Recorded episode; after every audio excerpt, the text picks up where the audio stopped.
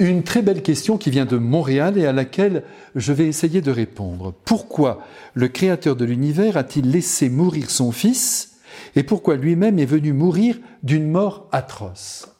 C'est là, voyez, une question divine que vous poserez une fois mort et donc vivant au Père céleste qui ne manquera pas de vous expliquer le plan d'ensemble de son œuvre sur le monde. Cependant, à mon niveau, c'est-à-dire au ras des pâquerettes, je vais vous dire ce que je pense. L'incarnation de Dieu sur la terre est la chose la plus belle et la plus lourde de conséquences que l'univers a vécue et vivra jusqu'à la fin du monde. La divinité, vous vous rendez compte, la divinité en chair et en os, au coude à coude avec l'humanité pendant un peu plus d'une trentaine d'années. C'est un cadeau unique dont peut-être nous ne mesurons plus suffisamment la grandeur.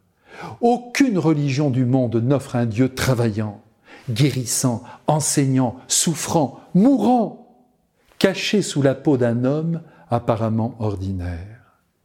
Et en vivant parmi nous, il nous a appris à vivre dans la belle lumière de son Père. Il nous a appris à penser comme pense son Père.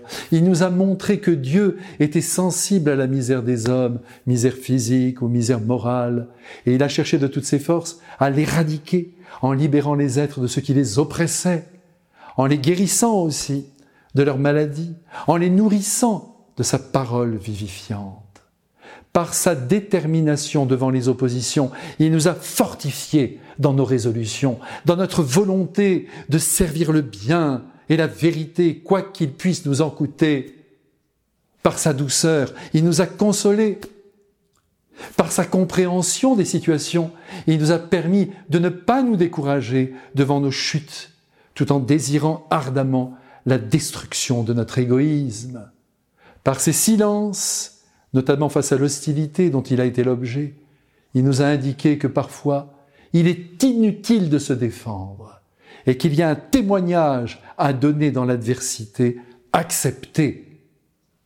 Et enfin, par sa mort sur la croix, par la densité de l'amour et du pardon qui rayonne en ce lieu de carnage, il nous a montré jusqu'où l'amour devait aller pour le bonheur des autres, jusqu'à l'inacceptable, jusqu'à la démesure la plus folle, jusqu'à souffrir en continuant d'aimer.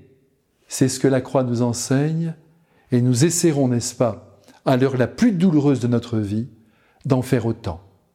À bientôt.